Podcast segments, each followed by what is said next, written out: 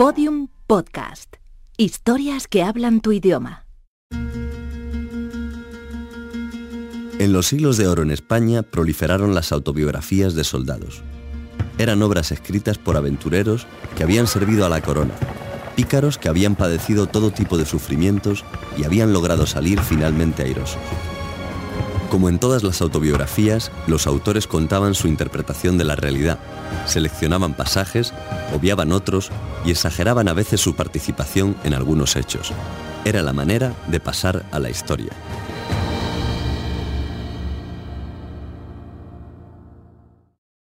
José Manuel Villarejo Pérez, nacido en Carpio el 3 de agosto de 1952, historial profesional carnet del Cuerpo Nacional de Policía número 14773. Registro de entrada 8064. Dirección adjunta 9 de junio de 2016. Primera etapa. Fecha de ingreso en la escuela en 1972. Destino en la Comisaría Provincial de San Sebastián hasta 1975. En el grupo antiterrorista participó en numerosas detenciones de miembros de ETA, entre algunas significativas las de los que atentaron en la cafetería Rolando en 1973, el enfrentamiento y posterior muerte en San Sebastián del transportista de los explosivos de la Operación Ogro, atentado a Carrero Blanco. José Manuel Sánchez Fornet, policía en segunda actividad, exsecretario del Sindicato Unificado de Policía y amigo personal de Villarejo. Para mí es un buen profesional.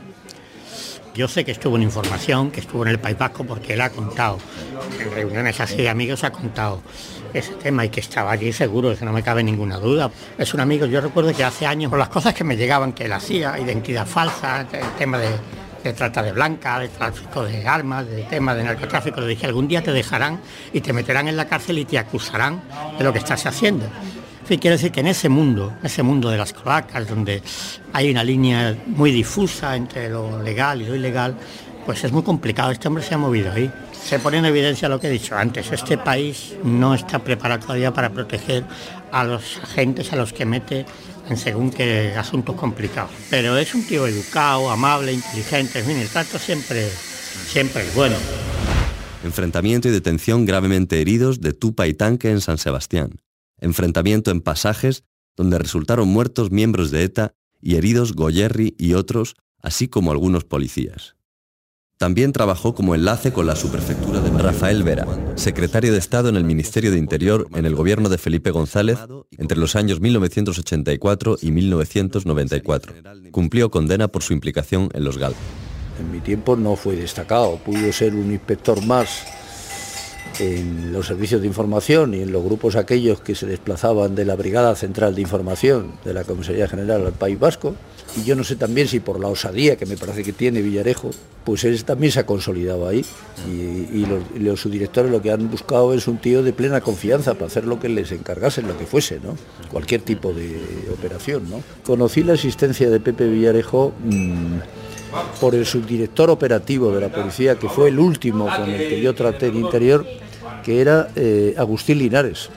Cuando empezó el calvario este de la guerra sucia y nos entrevistamos en mi casa y estuvimos hablando un rato, pero mm, de cosas de, la policía y tal, y entró un poco a preguntarme cuál era mi estado de ánimo y tal, qué pensaba hacer, que era una faena lo que me estaban haciendo, tal, que era muy injusto, que habíamos hecho una labor espléndida y tal. Y mm, luego con el paso del tiempo, digo, hombre, me mandarían un termómetro para tomarme la temperatura, a ver cómo estaba seguramente, y ese era el papel entonces de Villarejo, ¿no? Es un hombre solitario trabajando, me da la impresión, ¿eh? más que, de otra cosa de esto, de encuentros, de, de... Hay ahí, lo que pasa es que hay mucho chisme, mucha... Eh, buscarse porquería, basura para ir haciendo expedientes y tal, y luego ir, ir engordándolos y, y tener mucha relación con los jueces y con los fiscales en ese mundo. También trabajó como enlace con la subprefectura de Bayona efectuando numerosos viajes a Francia sin apoyo formal francés, desarmado y con vehículo propio. Segundo destino, Comisaría General de Investigación Social en Madrid hasta 1978. Como miembro del grupo antiterrorista participó en detenciones con enfrentamientos en Madrid y en diversos territorios nacionales, Cruz al mérito policial con distintivo blanco y diversas felicitaciones públicas. Mariano Guindal, periodista, testigo de la transición. Ha pasado la mayor parte de su carrera profesional en el diario La Vanguardia. yo conozco a Pepe Villadejo en 1977. Él era secreta y yo era pues reportero, plumilla. Sí, alguna noche salgo con él a patrullar eh, por Madrid. Luego nos fuimos a Bocacho, una discoteca, allí me presentó a un juez que estaba realmente trompa. Y me explicó, dice, bueno, que había un pacto no escrito de tal manera que los jueces le quitaban los marrones a los policías cuando llegaban a su juzgado y los policías hacían lo propio con los jueces cuando tenían problemillas. Entonces, llegamos eh, al año 1981. Tras el golpe de Estado, mm, el día 24 eh, de febrero recibo la llamada de Pepe Villarejo y me cuenta, el rey está implicado con los, con los golpistas. Toda la familia real le han cogido un helicóptero y se los han llevado a Portugal para eh, guardar la figura del príncipe. Entonces, según esta versión, yo tengo la información, escribo una noticia para la agencia Colpisa hablando de fuentes policiales. Y mi director Manuel Eguineche dice, oye, esto hay que contrastarlo con, eh, con la Casa Real. Dice, oye, Sabino, nos llega esta información y dice, esto es una tontería y tal, no publiquéis esto porque esto eh, mm, es un intento de desestabilizar eh, la situación por parte de los golpistas. Al rato vuelve a llamar Sabino y dice, eh, ¿me podéis mandar un fax con la noticia? Claro que la policía o elementos de la policía estén diciendo que el rey está implicado en el golpe de Estado es muy grave, porque significa que el golpe todavía no ha terminado. El día 25, eh, me llama llamada de Pepe Villarejo y me dice, eres, eres un hijo de puta. Todo lo que yo te he contado está encima de la mesa del despacho del rey en estos momentos. Me quedé lívido, apenas pude decir, ¿y tú cómo sabes que esa está encima de la mesa del despacho del rey? Porque tenemos nuestra fuente de información. Mi historia con Pepe, eh, yo he tenido siempre, me he llevado bien con él pero nunca le he querido como fuente porque es que nunca me he creído lo que él me contaba. Y en una de estas le dije, mira, Pepe, no sé, pero es que me recuerdas mucho a la torrente. Tareas de apoyo operativo como miembro del grupo antiterrorista en desplazamientos de los distintos miembros de la Casa Real, especialmente de Su Majestad. Tercer destino, Comisaría de Retiro de la Jefatura Superior de Madrid hasta 1979 desarticulación de bandas de atracadores y resolución de varios asesinatos y secuestros. Primera actuación como infiltrado en Ana Terradillos, reportera especializada en información policial, terrorismo y seguridad desde hace 13 años. Yo creo que en líneas generales eh, lo que sí que te puedo decir es que es una persona, eh, es una persona afable, es una persona eh, envolvente, es un tipo rápido de mente, muy ágil y sobre todo, eh, más que emitir información, lo que hace es sacarte información, es decir, algo como muy habitual eh, dentro de, este mundo de policías que se encargan de buscar información. Y además conozco a mucha gente que trabaja tanto en la policía, por supuesto, y en el mundo de la empresa que han trabajado con él, con lo cual muchas veces cuando conoces a alguien nuevo mm, de este tamaño, dentro del negocio en el que tú te mueves, pues pides informes, ¿no?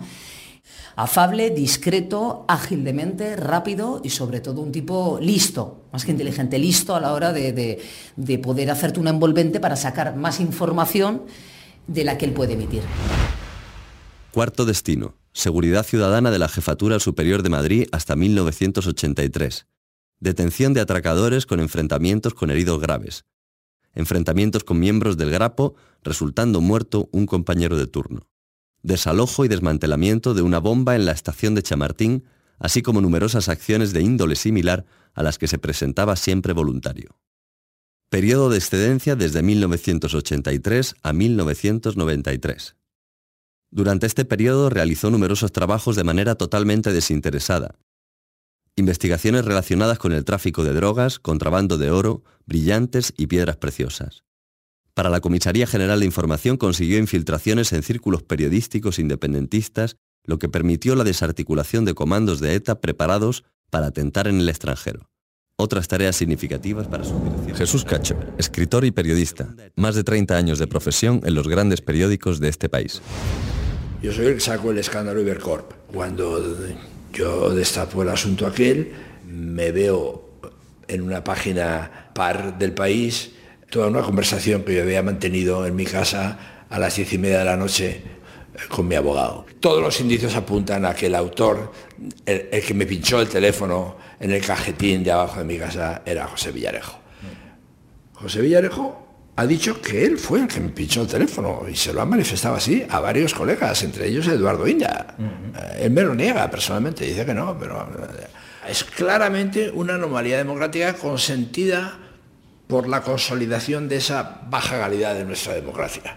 Eh, yo necesito que alguien me haga determinadas tareas de Estado que en otros países lo hacen los servicios de inteligencia ah, ah, en otras condiciones eh, y tal, y aquí lo, hago en plan chapuza.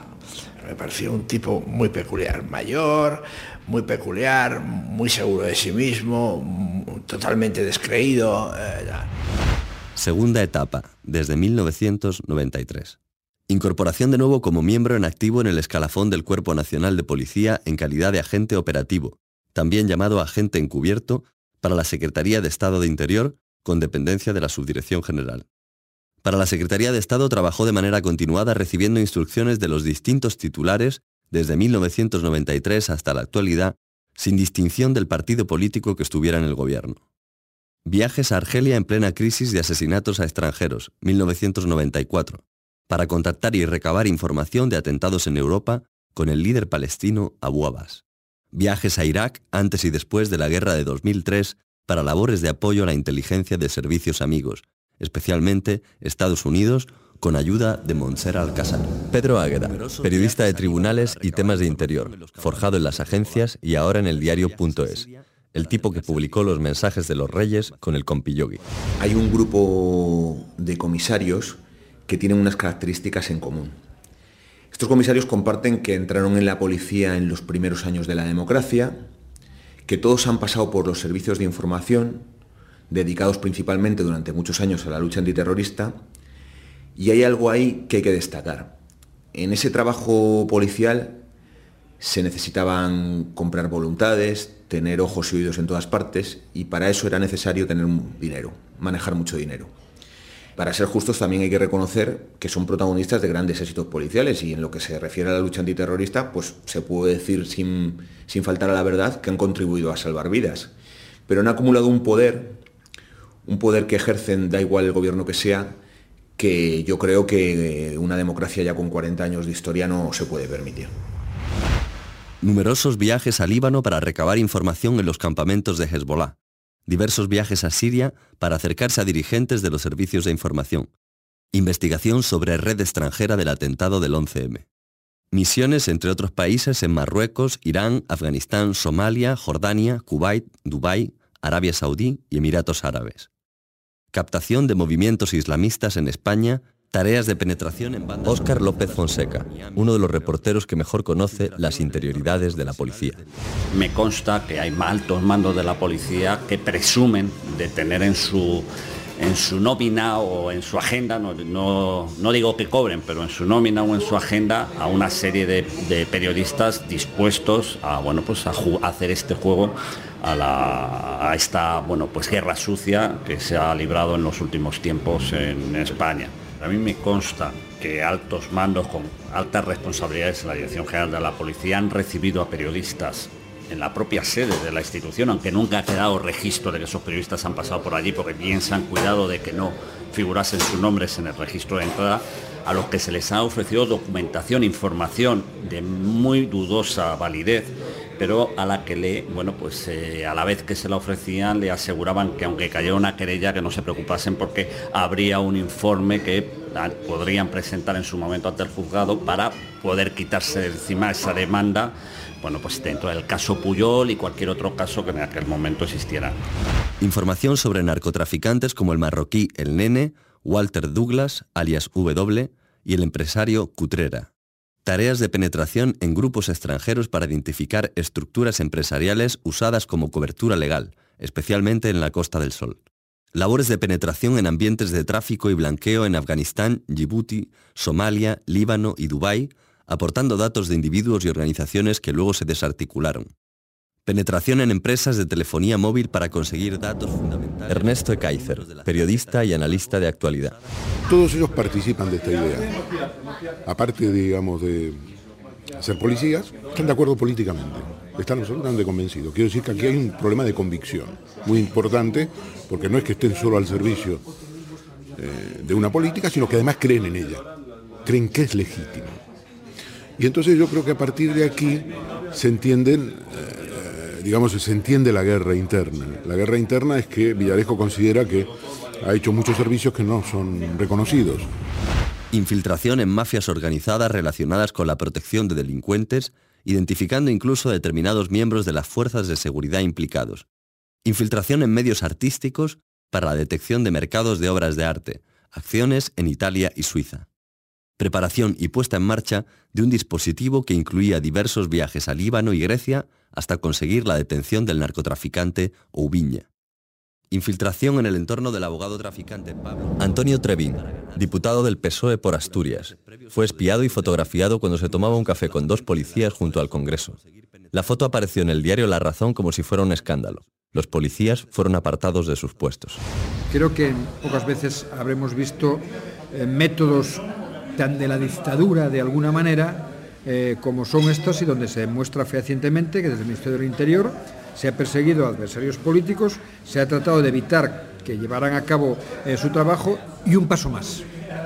Y ese paso más fue eh, utilizar lo que en lenguaje habitual llamamos las cloacas del Ministerio del Interior para ponerlas a disposición del Partido Popular y de sus intereses políticos y por tanto perseguir adversarios políticos que de alguna forma el Partido Popular pensaban que eh, no eran afines o más bien que constituían un peligro.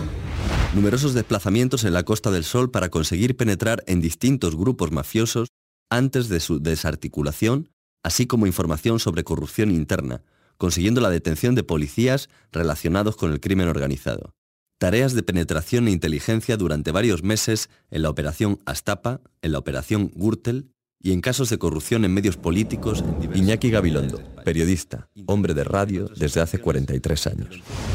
Yo no tengo la impresión de que sea muy fácil para el periodismo acceder a los territorios turbios de los, mundos oscuros, ni de las mafias, ni de la... Yo creo que hay que comenzar por otro capítulo, hay que comenzar por exigirle al Estado que establezca unos mecanismos de control, de transparencia, de rendición de cuentas tan sumamente extraordinario y tan meticuloso que no, no, ponga en manos de la audacia investigadora de un periodista el esclarecimiento de las cosas. Lo peor de todo es que nos deja a todos la sensación, la sospecha, de que en ese mundo que no podemos conocer, porque se, se mueve fuera de nuestra, nuestra óptica, deben estar pasando una extraordinaria cantidad de cosas sucias. Yo no sé, por ejemplo, con exactitud, hasta dónde ha alcanzado la democratización profunda de los cuerpos y fuerzas de seguridad No lo sé, supongo que a mucho, pero no sé a cuánto. En el ejército sí. El ejército nos dio muy pronto la sensación de que había sido transformado. La policía no nos dio nunca la impresión de que había sido transformada del todo. Ha cambiado seguro, pero no sabemos hasta qué punto en los fondos del armario quedan estas cosas porque nos fueron asomando señales de existir un no tocado territorio que procedía del antiguo eh, franquismo y nos ha asomado en 28 ocasiones. Intervención en otras operaciones actualmente activas de naturaleza reservada. Titulaciones. Licenciado en Ciencias Policiales por la Universidad de Salamanca. Licenciado en Derecho por la Universidad Complutense de Madrid. Doctorado en Derecho por la Universidad Complutense de Madrid. Condecoraciones. Cruz al Mérito Policial con distintivo blanco, otorgada en 1979. Cruz al Mérito Policial con distintivo rojo, otorgada en 2009. Cruz al Mérito Policial con distintivo... Ramón Cosío, portavoz del Sindicato Unificado de Policía. El problema con el que nos encontramos es que el reparto de esas medallas no es equitativo por todas las escalas del Cuerpo Nacional de Policía, sino que son dentro de las escalas más altas donde se están repartiendo estas medallas. Pero sobre todo denunciamos que el reparto que están dando dentro de esas escalas de, mando, por decirlo de alguna manera, es a puestos de trabajo que están en gestión, no son ni siquiera a los comisarios, a los inspectores jefes que están tirando el carro dentro de, la empresa, firmando diligencias en la, en, la arena, digamos, con el resto de policías, sino que es gente que están en puestos en órganos de gobierno y que son auténticos planes de pensiones, porque hay gente que se junta con tres y con cuatro medallas, lo cual supone hasta un 40% más de su sueldo el día que se jubilen, pero de forma vitalicia. Encomienda a la dedicación al servicio policial otorgada en 2012 en atención a la dedicación, lealtad e integridad en el servicio policial, con una correcta conducta profesional durante 30 años de servicio. Madrid, 9 de junio de 2016. Firmado José Manuel Villarejo Pérez. Hasta aquí el currículum que el comisario Villarejo me entregó el 21 de septiembre de 2016 en la cafetería del Hotel Holiday Inn a las 11 de la mañana. En esos tres folios, el policía resume una vida mucho más extensa en las cloacas. Pero hay más villarejos.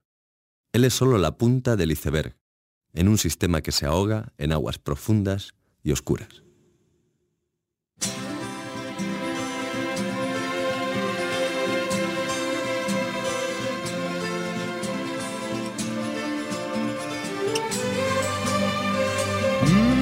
tanto correr sin freno. Me olvidé que la vida se vive un momento. De tanto querer ser en todo el primero, me olvidé de vivir los detalles pequeños de tanto jugar con los sentimientos, viviendo de aplausos envueltos en sueños, de tanto gritar mis canciones al viento, ya no soy como ayer, ya no sé lo que siento olvidé vivir. Me olvidé de vivir.